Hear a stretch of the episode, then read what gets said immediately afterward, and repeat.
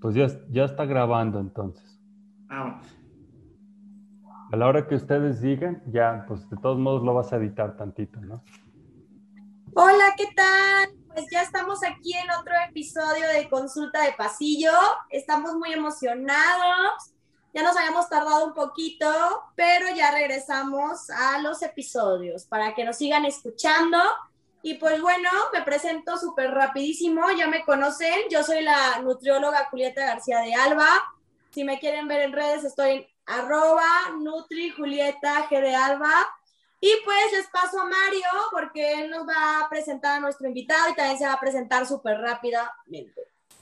Hola, yo me llamo Mario M. Jiménez, eh, soy cirujano, estoy haciendo el doctorado en ciencias y sobre todo porque llevo gran parte de las materias con propiedad intelectual y muchos de los aspectos que tienen que ver con ciencia y tecnología que soportan precisamente la innovación. Para eso me he acercado muchísimo con Javier. Javier es un rockstar de finanzas en San Luis Potosí y en forma regional en muchos de los estados que están aquí cercanos y un poquito más lejos lo conocen.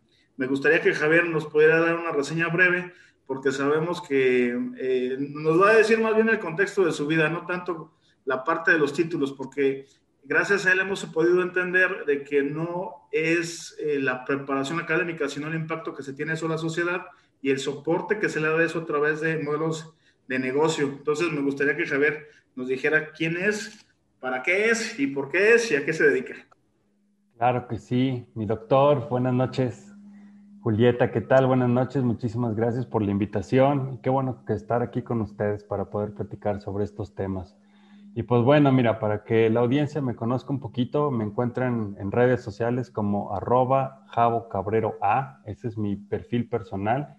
Y traemos una empresa, un, nuevo lanzamiento que se llama Biz con Z, bizbuilder.mx. Ese es el otro asunto que traemos ahí entre manos, aparte de otros, otras cuestiones. Y como bien decía acá el doctor, este, pues a mí me encanta el emprendimiento, la innovación. Yo creo que la, la parte que más me, me, gusta es la libertad que tengo de poder aplicar mis conocimientos de negocios a distintas ramas. Porque ahorita, por ejemplo, es un consultorio médico, mañana es de nutrición, el día de pasado mañana es un veterinario, al día siguiente es una aplicación y tantos contextos diferentes me mantiene entretenido, aunque la base de los negocios, la metodología, siempre es la misma. Cualquier organización productiva siempre requiere la misma, el mismo proceso para poder ser productivos. Muy bien, me gustaría que Julieta nos dijera por qué es tan importante las finanzas, las finanzas en la parte de la salud, por qué los nutriólogos son tan buenos para dar un plan de financiamiento, poder hacer que el paciente pueda regresar como un cliente recurrente, aumentar la cartera de clientes, hacer que el paciente tenga encuestas de satisfacción. Todo eso casi los nutriólogos, ¿verdad, Julieta? Sí, no, o sea, la verdad es que yo creo que cualquier persona que sea de salud y nos esté escuchando va a saber que no sabemos absolutamente nada de finanzas. O sea, tú sales con cinco pesos y dices voy a ayudar a las personas y es lo único que sabes, ¿no? No sabes que hay impuestos, no sabes, ni siquiera sabes qué es el SAT, ¿no? O sea, no, no tienes ni idea. Y cuando estás emprendiendo algo, pues lo único que tienes son las ganas, pero no sabes dónde ponerlas, ¿no? O sea, ¿cuántos consultorios de nutrición no han quebrado, no? De hecho, hace poquito una paciente me platica que una de sus amigas es nutrióloga, pero que no pone el consultorio de nutrición porque es caro. Entonces yo me, eh, y porque no tenía el dinero y que ahora está trabajando de secretaria. Y yo me quedé pensando, realmente no es caro, o sea, si tú lo sabes manejar, no es tan caro empezar a hacer algún negocio. Sin embargo, todo lo que viene atrás, que el experto Javier, que es el que sabe, nos va a platicar, pues sí viene más, más, digamos, un poquito más complicado el asunto, pero lo interesante, pues, y el punto clave es que personal de salud no sabemos absolutamente cómo administrarnos. Yo llevé administración, creo, la verdad es que, o sea, creo, imagínense, o sea, no recuerdo, ah, ya me acordé, sí, sí llevé administración. Ajá. y lo peor es que la, la, llevé en la FECA, o sea, en la Universidad de, de, Administración, porque yo dije, o sea, para mí era, era, importante, ¿no? Saberlo. Y la verdad es que lo que aprendí, pues, fue a que el maestro era buena gente y que los administradores son buena gente, son divertidos, son buenos en la peda, pero pues no aprendí muchísimo más de eso, ¿no? Y, Y ya después cuando vas saliendo a la vida, de que sales de estudiante, empiezas a darte como los frentados de que pues no sabes nada, ¿no? No, Javier, ¿tú qué piensas de la red, las áreas de la salud y que, que tienen que ver con las finanzas? Platícanos. Yo creo que tienes toda la razón ahí. Este, yo también doy clases, también me toca dar una clase que otra. Eh, normalmente acepto una por semestre. Pero sí me he dado cuenta que en los años que tengo dando clase, eh, la currícula y lo que se les enseña a los, a los alumnos, no, no se les enseña a generar dinero, no se les enseña cómo es que se genera el dinero. Se les enseña a administrarlo y se les enseñan las herramientas y se les prepara a la persona para que pueda encontrar un trabajo y meterse a trabajar en cualquier empresa, pero no precisamente esa parte de cómo es que se genera eh, el dinero. Y como tú bien dices, Julieta, a lo mejor no lo vemos como esencial y eso también parte de un paradigma que teníamos antes de que el conocimiento eran como silos de información. Eh, aquí están las ciencias naturales, aquí están las ciencias sociales y nada tiene que ver una cosa con la otra. Creo que a partir de los temas de Internet, cuando se empieza a popularizar el, el conocimiento la transferencia de información a través del Internet, nos empezamos a dar cuenta que en realidad todas las áreas convergen en una sola cosa en realidad no es tan complicado. O sea, en cualquier organización productiva o no lucrativa, lo único que tienes que hacer, hay dos cosas, o incrementas ventas, los ingresos, o reduces el gasto, o una combinación de ambas cosas. Pero nunca lo hemos, no se nos ha enseñado y nunca nos hemos cuestionado o visto estos temas desde ese punto de vista. Hasta el tragafuegos que tienes en la esquina tragando humo, tragando fuego, hasta él tiene que administrar sus recursos, las propinas que se gana, la gasolina, etcétera, para poder volverlo a hacer el día siguiente. Y eso es, eso es como un trabajo, como cualquier otro trabajo. Yo tengo una pregunta. Ay, perdón que te interrumpa. ¿Qué se necesita para emprender? Porque mira, las ganas creo que muchos lo tenemos, pero las habilidades también son necesarias. A ver, ¿tú qué recomiendas para emprender? Entonces, si me estás escuchando, hay alguien, a ver, ¿qué, qué tip le podrías dar? Bueno, yo, yo, quiero complementar esa pregunta. Para emprender estamos dando un servicio, no un producto, ¿verdad, Javier? Cualquiera de las dos, no, no, o sea, puedes hacer tanto un servicio como un producto. La, iglesia, cada vez que abren una iglesia nueva está emprendiendo, o sea, esa, es, esa no es la diferencia ahí. Oye, pero eso sí es negocio, ¿no? ¿Perdón? Las iglesias sí son negocio, ¿no? Son un negociazo.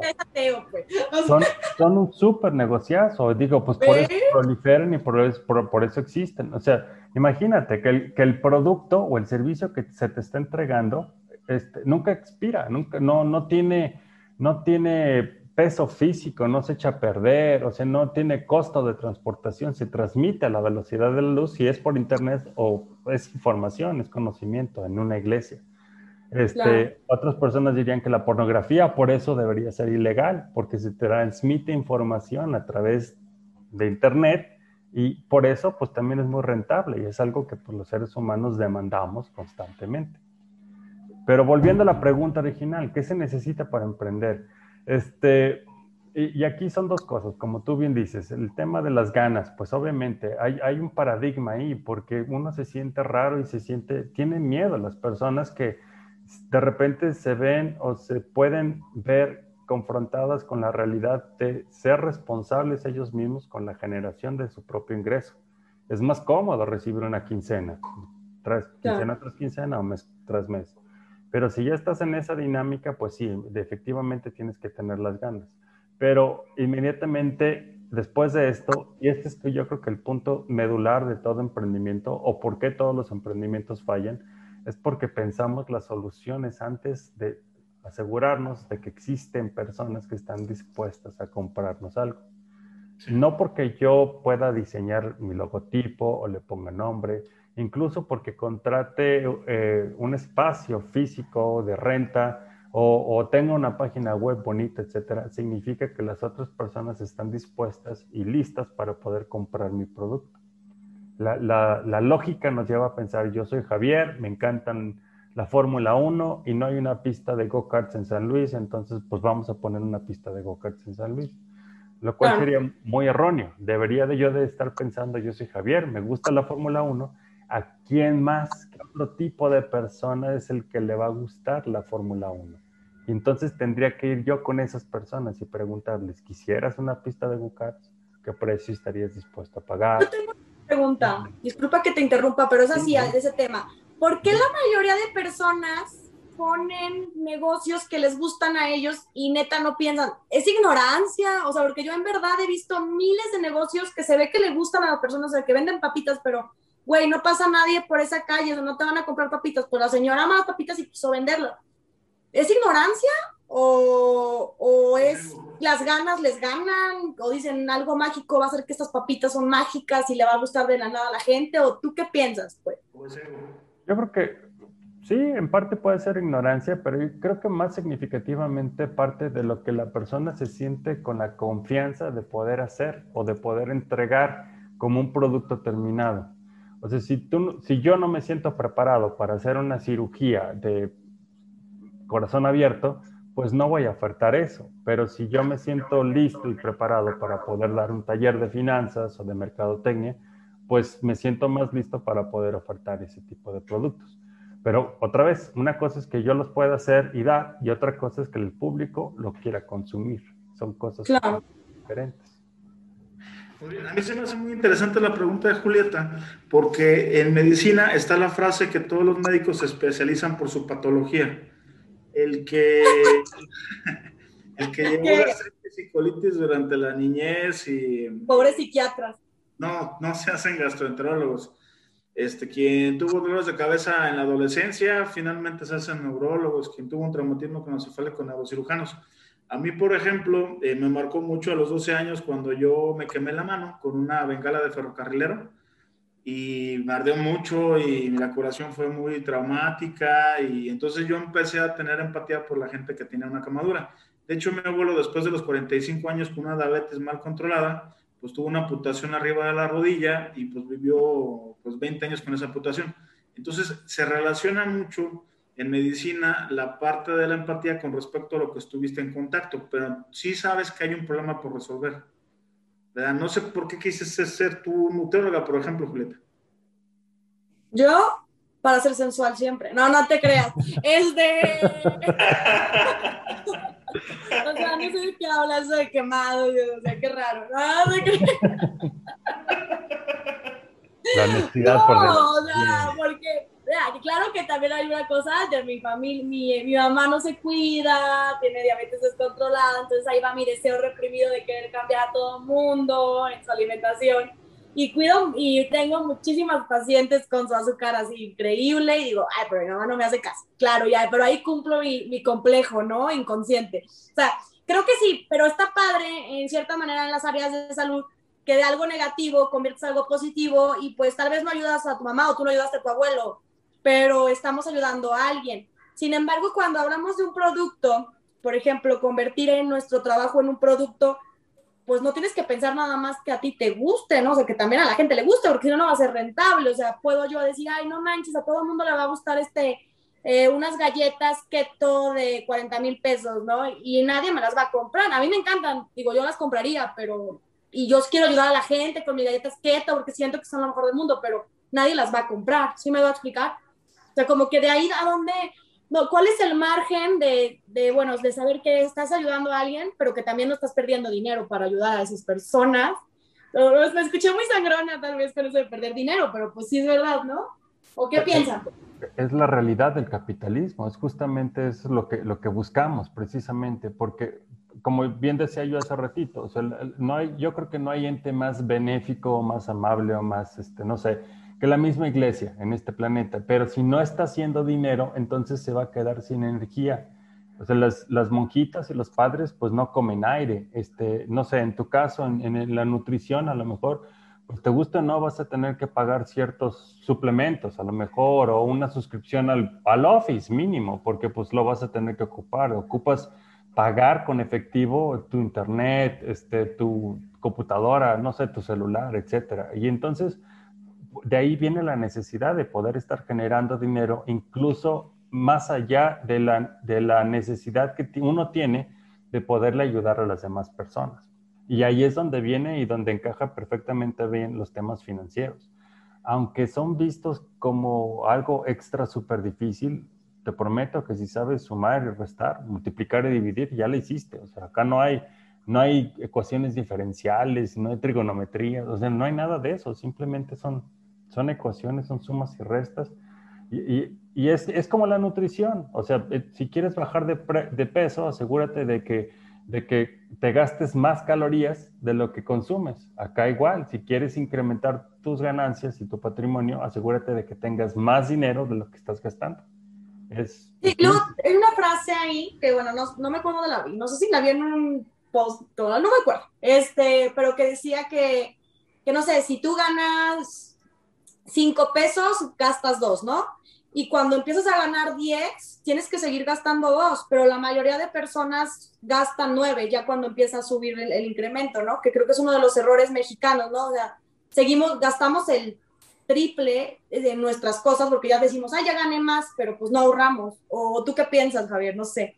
ya te vi la carilla de que algo tiene de que no, no piensa eso. No, sí, o sea, no, pero... Tú no, no, nada más es en México. Yo diría que en todo el mundo a las personas se les dificulta como que llevar este control financiero de, cuánto están gastando y cuánto están ingresando. Este, para eso es justamente una herramienta que hemos desarrollado también, es el simulador de negocios, que es propiamente los estados financieros, en donde tú vas insertando todo lo que está, eh, vas ingresando como venta y también ya tienes capturado todo lo que está eh, como gasto. Ahorita mencionabas, a lo mejor quieres tener tú, Julieta, una oficina que tenga un helipuerto y quieres tener un helicóptero porque te necesitas trasladar, según tú, de aquí a Guadalajara, atender clientes y luego de regreso a San Luis y luego de regreso a Monterrey, etcétera.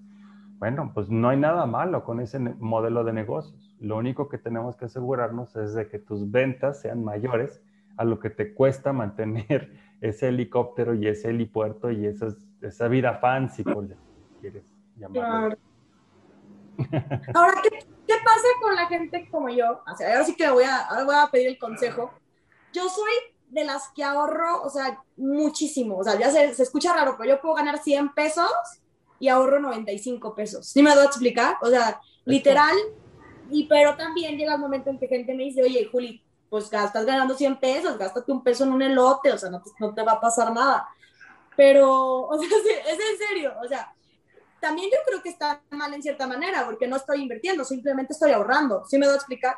Pues creo que también llega al, punto en el que no tuvimos esa, esa educación en la que podemos emprender y ganar más, entonces te quedas en el lado conservador, que es el que siento que yo estoy, o en el lado más, ¿cómo le ponemos? Pues así, de que te vale madre la vida, ajá, y que gastas así todo, así de aguacate para todas las tortas, triple, por favor, o algo así, ¿no? Entonces, ¿cómo chicos? ¿Qué piensan ustedes? Mario está muy callado. Eh, yo creo que eh, gran parte de lo que hemos aprendido de Javier con el emprendimiento que hemos estado haciendo con respecto a la termografía para detectar la profundidad de las heridas y el pronóstico, es precisamente eso, o sea, tiene que haber un porcentaje de riesgo, un porcentaje de cobertura, o sea, sentirse que va a haber eh, vacas flacas en algún momento y pues vamos a sacar este tipo de, de recurso y también tiene que haber otro que se llama nómina, o sea, ¿cuál es la nómina que me tengo que asignar yo en forma constante para entonces poder definir mis gastos? Y eso fue lo que hemos estado aprendiendo, o sea, tengo que ser muy disciplinado con la nómina eh, mensual y a partir de lo que se genera de ganancia o utilidades, entonces ya puedo empezar a hacer la división entre lo que me guardo a largo plazo, lo que guardo a corto plazo y lo que invierto como riesgo. Incluso Javier nos ha estado diciendo, bueno, pues vamos a tal café que nos gusta tanto y ahí eh, vamos a gastar lo que debe de ser. Entonces, más bien es como tener el gasto fijo, pero este gasto fijo también incluye tu nómina.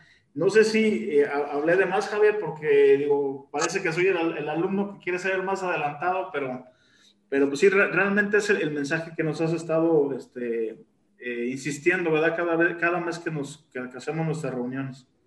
Sí, y no, pero lo, lo, explicaste de una manera muy breve, muy concisa y con un muy buen ejemplo, exactamente. Yo, yo creo que aquí, pues, como todo en la vida, ¿no? O sea, depende mucho de las personas y, y de dónde quieres estar cuando estás emprendiendo, incluso cuando eres una empresa mega grandota, o sea, se importa el dinero, o sea, te quedas sin dinero, ya no tienes suficiente dinero para poder pagar nómina o los insumos que necesitas el siguiente mes.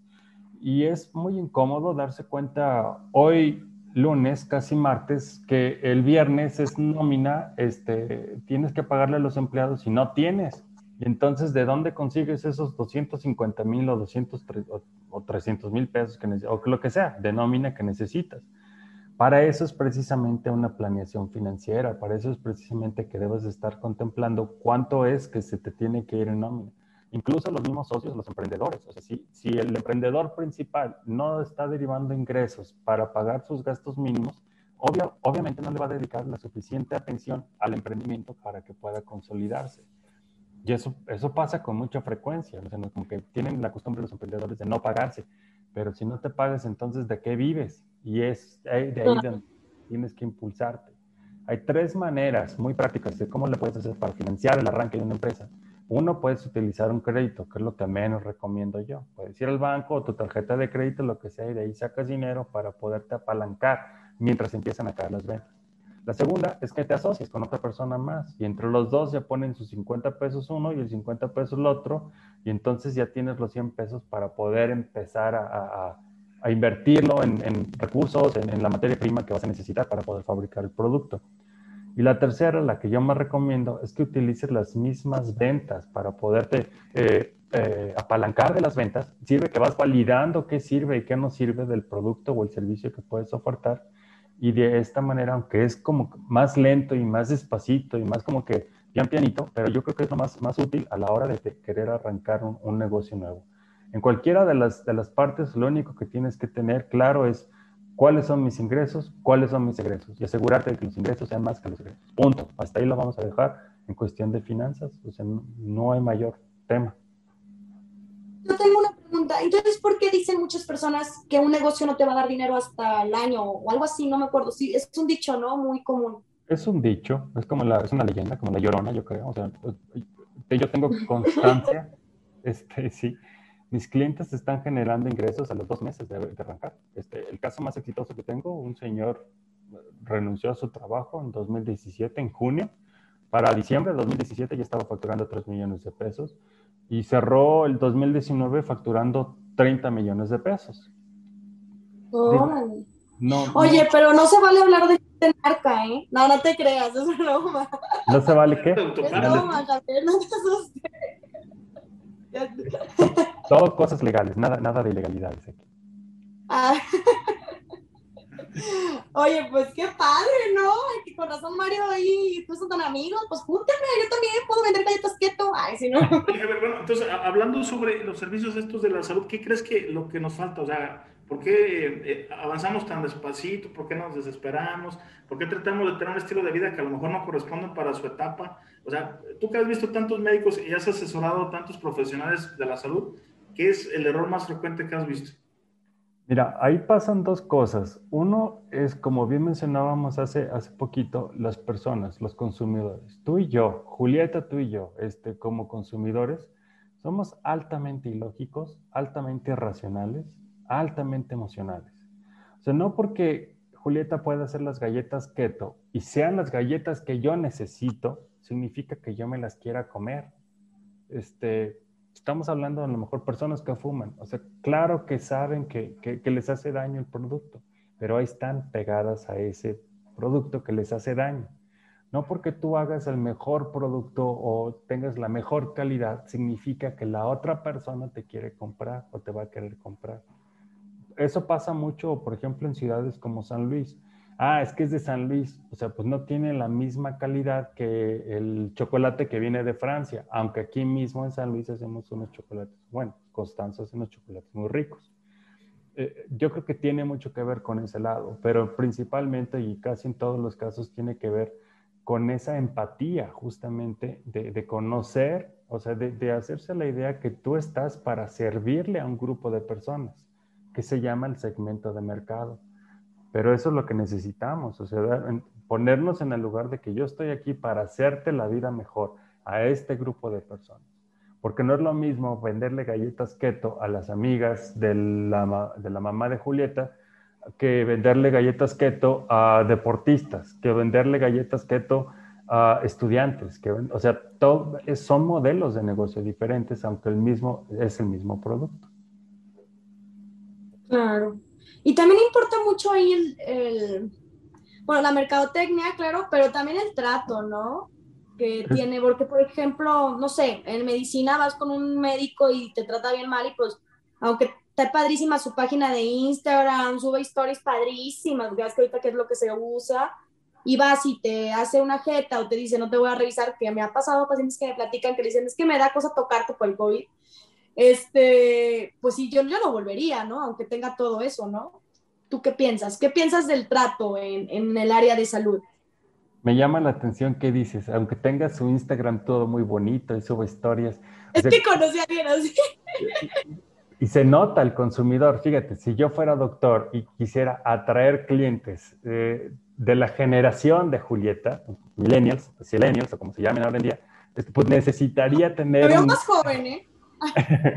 necesitaría tener un Instagram a todo lo que da, porque eso es lo que se fija. Este, pero si son, si los clientes que yo quiero son como mi mamá o más grandes, entonces, pues, ¿para qué quiero un Instagram? O sea, son estos temas que tienes que fijarte desde antes de, lanzar y de empezarle a gastar. ¿Cuántas personas ya no, han contratado ya su equipo de mercadotecnia y diseños gráficos y todo? Y el Instagram a todo lo que da cuando sus clientes ni siquiera los ven por ahí. Pero tienes toda la razón. Es, o sea, siempre se trata más, no, no es del trato, se trata del por qué hacer las cosas. Y, empresas que hacen muy bien esto, eh, por ejemplo, Apple.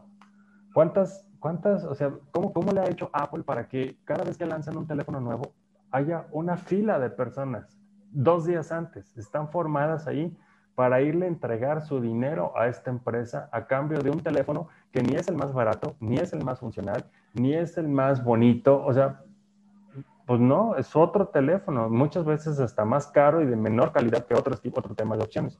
Pero como Apple ha, ha, comunicado de una manera muy eficiente el por qué está haciendo los productos que está haciendo y las personas se identifican con ese por qué, think different, piensa diferente, ese es el lema. Entonces tú estás diciendo que la mayoría de personas son ovejas. Somos ovejas, nos gusta. A, muy pocas personas les gusta ser responsables de sus decisiones, de su vida. Prefieren mil veces que, eh, que alguien les diga, hazle así, porque si se equivocan, entonces no es culpa mía, es culpa de la persona que me dijo que hiciera así. Claro, porque tener un iPhone te da también prestigio y te hace sentir parte, bueno, de algo, ¿no? De la sociedad fotosigna de acá, ¿no? Algo, algo así. Ajá. Sí, pues sí. O tal vez aunque no tengas el dinero lo compras, porque sabes que ese iPhone te va a dar la seguridad de que si tú sales con una chica y lo sacas, aunque no tengas dinero para comer, lo tienes, ¿no? Pero está padre, ¿no? Que está padre como vendedor y como financiero, está súper triste como persona y usuario, ¿no? Que, que, podamos llegar todavía a pensar eso, ¿no? Bueno, a mi percepción. Yo tengo, una pregunta para los dos. Entonces, ir con una nutrióloga que tiene muchos seguidores en Instagram y posicionamiento en redes sociales hace que yo tenga que ir a esa valoración por un hábito de consumo y no de concientización de mi salud. O sea, quiero conocer a Julieta. ¿Me odias o qué? ¿Qué me estás diciendo? Fíjate que mis pacientes no son tanto por Instagram, ¿eh? La verdad, ¿eh? Es más por, por recomendaciones, gracias a Dios que me recomiendan. Pero no, pues sí, yo creo que sí puede ser, pero depende mucho. Yo creo que esos, por ejemplo, en mi caso, perdóname Javier que te interrumpa, en mi caso esos pacientes ya no regresan porque las personas nada más querían decir que van conmigo una vez, ¿sí me va a explicar? Pero no, realmente no querían cambiar un hábito, solamente iban porque la bolita de señoras querían ir, ¿sí me va a explicar? Y cuando alguien realmente ve, ay, no manches, mi comadre bajó de peso con esa nutrióloga y dice que es linda, ahí esa, eso sí me da como la pauta de que esa paciente, si yo te vi a ti, yo quiero ser como tú, pero no a mí, o sea, a la paciente que ya cambié, sí me va a explicar. Y eso a mí me encanta, o sea, yo sí me siento bien, bien chida, real, ajá, porque digo, no fui yo, nutrióloga, yo, la paciente es la que me ayudó, o sea, la paciente fue la que cambió. Bueno, ese es mi punto de vista, bueno. Sí, pero en ese caso tienes toda la razón. Digo, a final de cuentas, eh, de cierta manera se está transmitiendo que tú, eh, eh, tu confianza más bien y tu trato amable y tu calidad en el servicio para que otras personas quieran ir contigo y, atenderse contigo, aunque no regresen, porque entonces ya cuando lleguen contigo a lo mejor se dan cuenta de que no era tan fácil como, como ellos se lo imaginaban o, o etcétera, digo, en mil excusas pero pues al final del día, a ti como persona en, del lado de los negocios, pues te sirve, te sirve esa, esa reputación que te estás creando. A mí me han dicho pacientes así, tú eres bueno en lo que haces, pero yo no sirvo para las dietas, por eso te recomendé con 10 personas, pero yo ya no volví. Entonces, realmente, o sea, dices, pues bueno, sí dices, debí de haber sido mejor tal vez. pero bueno, el punto es que es como un negocio, ¿no? El, negocio de, de, que de las redes a también el de boca en boca, boca en boca, que me parece se llama, ¿no? El, sí, ¿no? De boca en boca, ¿no? Sí, sí. Pero, pero si entonces tú quieres un paciente que tiene un hábito de consumo y no es un paciente que va por necesidad, entonces eso hace que tú le inviertas mucho a tu marketing un poco más exponencial y tu costo de adquisición de clientes se hace más alto y entonces el ticket que tiene que pagar tu paciente es más alto, aunque la calidad no sea tan buena en la forma de la atención a, la salud, ¿no? Mm. ¿Me preguntas a mí? No, Javier, porque Javier es el. y yo, porque yo no, sé, yo, no sabía qué te iba a decir. Qué bueno que le preguntaste a él. es el que nos disciplina en eso. Creo que estás, te refieres al tema de economías de escala, mi Este, y bueno, digo, para explicarlo en términos muy simples, es, es comprar a volumen y compras barato. Pues es lo que le pasa. El, el, agua, el aire, qué tan valiosos son el agua y el aire y cuánto en realidad pagamos por ellos. O sea, como son commodities, como se hace algo tan consumido, tan frecuente, tan cómodo, por eso es un commodity, entonces pierde su valor comercial. O sea, lo, que está hablando el doctor aquí creo es, por ejemplo, si tú, Julieta, tienes, este, no sé, pagas mil pesos, todos tus gastos para que tú puedas operar como, como este, nutrióloga son mil pesos al mes. Eso significaría que si quieres recuperar, si quieres pagar esos mil pesos, entonces tendrías que venderle a una persona tu consulta en mil pesos. Pero si tienes dos clientes, entonces a cada uno se lo podrías dejar en 500 pesos. Y si tienes 10, se lo podrías dejar a cada uno pues, en 100 pesos. O sea, es, es más o menos una forma de competir. O sea, ¿a quién, ¿qué tipo de modelo de negocios te gusta más? Una en donde, como los Ferraris, que se hacen poquito, se hacen a la medida, con mucha calidad, son muy caros. O quieres como los bochos, que son todos iguales, que son un montón, pero son baratos. O sea, es ahí donde se contrastan las estrategias de competencia comercial de las que estaba hablando aquí. ¿Y no podrías elegir un bocho Ferrari? O sea, algo más, o sea, algo más barato, pero de calidad.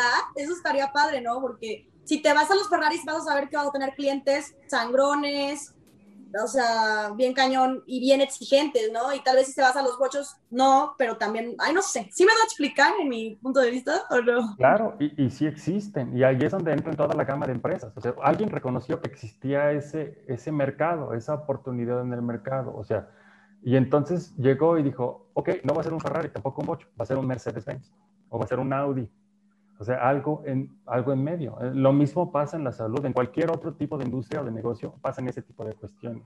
Hay quienes se especializan para atender este, cosas muy caras, o sea, muy, muy especializadas, pero nada más trabajan una sola vez al año. Eh, y hay quien, hay aquí no, o sea, están los tacos, o sea, tú puedes pensar en tacos que están bastante caros y tacos que están relativamente muy baratos. Y los en medio también. Entonces ya depende mucho de dónde, eh, a qué tipo de cliente te sientas tú más a gusto de atender, dónde crees tú que está tu fortaleza eh, y, de ahí en adelante pues nada más es crear la imagen eh, y pues toda la, sí, la imagen corporativa que te acompaña para decirle a ese mercado en particular que tú estás ahí para atenderlos. Entonces, lo que nos estás diciendo que desde un principio tenemos que definir misión, visión y los valores, ¿verdad? Uh, sí, aunque, aunque te, voy a ser muy honesto, yo creo que ya, no sé, yo, yo siento esa terminología un poquito anticuada, porque pues, cualquier persona te puede crear una visión y una misión y objetivos. Cualquier persona te puede redactar un plan de negocios, pero de que tengas un documento, a que en realidad lo implementes, a que en realidad ese documento te sirva para poder llevar la, el arranque a la implementación de negocios son cosas totalmente diferentes. ¿Y qué es lo que hace que puedas implementarlo? Si puedes tener todo, o visión, visión, ¿qué en tu experiencia es lo que le dirías a un personal de salud? La práctica, ponerlo en práctica lo antes posible, fallar lo antes posible, lo más rápido posible y lo más barato posible. Pero tienes que estar haciendo esta, implementando, o sea, reiterante, regresando, o sea, tienes que desarrollarlo en la marcha, gastando lo menos posible. O sea, aunque tengas el dinero, piensa en tres o cuatro formas diferentes de que puedes hacer eso sin, sin dinero. Eh, no sé, de alguna otra forma, para que puedas darte cuenta si vas bien, si, si lo que tú estás tratando de vender efectivamente es algo que la persona quiere comprar. ¿Cómo ven? Sí, perfecto, perfecto. Muchas gracias por. Ya todos así, órale. Todos, órale. Muchas gracias por estos minutos de reflexión. Todos quedamos así como, wow, Javier. No, está muy padre lo que nos dices. La verdad es que no lo la, el personal de salud yo creo que no lo, no lo ve así. Entonces es súper padre que nos hayas acompañado en, este, en estos media hora, 40 minutos porque creo que nos puedes dar una visión, ¿no? A todo personal de salud para que empecemos a pensar de manera financiera y no solamente salgamos así como de, ¿qué hago, no? ¿A quién le voy a, a quién le voy a servir o en lugar de emprender, ¿no? Exactamente. No, y al contrario, muchísimas gracias a los dos por la invitación. Esto es lo que más disfruto hacer con mi vida en realidad. O sea, ya después de tantos topes, tantos, este, tantas experiencias, tantos fracasos también, pues en mi carrera y profesional, en la trayectoria que llevo, lo que tengo ahorita es como que lo que sí funciona y, curiosamente son pequeños, o sea, no está tan complicado como yo me imaginaba. Y eso es lo que disfruto hacer, o sea, poderle pasar esta información a, las demás personas. ¿Por qué no? O sea, su, vida puede ser mejor. De la manera que yo lo veo es, tienes, a través del emprendimiento, tienes la oportunidad de e, efectivamente hacer lo que en realidad te gusta hacer, o sea, vivir el estilo de vida que te gusta vivir y al mismo tiempo generarle un bienestar a las demás personas. Para mí es un doble combo eh, que le gana por muchísimo el empleo de 9 a 5 en la zona industrial, cualquier día de la semana, cualquier temporada del año, cuando tú digas. O sea, yo prefiero mil veces hacer eso y eso es lo que esperaría, que las demás personas puedan realizar sus sueños y al mismo tiempo generarle un beneficio a las demás personas. muchas gracias. ¿Nos puedes recordar tu página de internet para que te sigan? Sí, con mucho gusto. Mira, la, página es así, tal cual, javiercabrero.com. Ahí me pueden echar un vistazo este, para ver los dos programas de asesoría personalizada. Ese es otro punto. Me gusta atender a mis clientes de manera personalizada. Eso me funciona muy bien. Y, el otra, la otra página web es, se llama BizBuilder, Biz con Z, Builder de, construir.mx. Es donde tenemos hospedado el Startup Race, una carrera de emprendedores, aquellos que les gusta eh, el desafío de resolver problemas y, la experiencia de emprender sin tener eh, todo el riesgo asociado a ello es para ellos. Y también eh, el acceso al simulador de negocios que por sí mismo puede ser un, de gran, gran, gran ayuda para cualquier persona, emprendedor, pequeño o mediano, no grandotes, pero medianos, que puedan o que quieran saber cuánto vale su emprendimiento, este, cuánto dinero van a requerir para poder echar a andar ese video de negocios, cuántas unidades necesitan vender o servicios necesitan vender para que les salgan las cuentas del mes. Poner objetivos y metas, para eso sí todo lo demás. Y ahí los espero. Redes sociales, Javo Cabrero A, con J, Javo Cabrero A, este, en Instagram, ¿dónde más? En Instagram, en LinkedIn y en Facebook también. Bueno, pues muchísimas gracias a todos los que nos escucharon, muchísimas gracias a Javier, pues estaremos la próxima semana, esperemos ya ponernos siempre, ¿verdad, Mario? Que nos atrasamos un poquillo, pero ya iremos cada semana con diferentes invitados y si no, pues nos van a escuchar a nosotros decir alguna que otra tontería y alguna que otra cosa inteligente, ¿ok? Les mandamos un abrazo, buenas noches. Gracias. Listo. Gracias. Bueno, pues ya se armó. ¿Se le siga grabando o ya le, le detengo la grabación? Eh, si quieres cortar la grabación, Javier, y me la mandas, por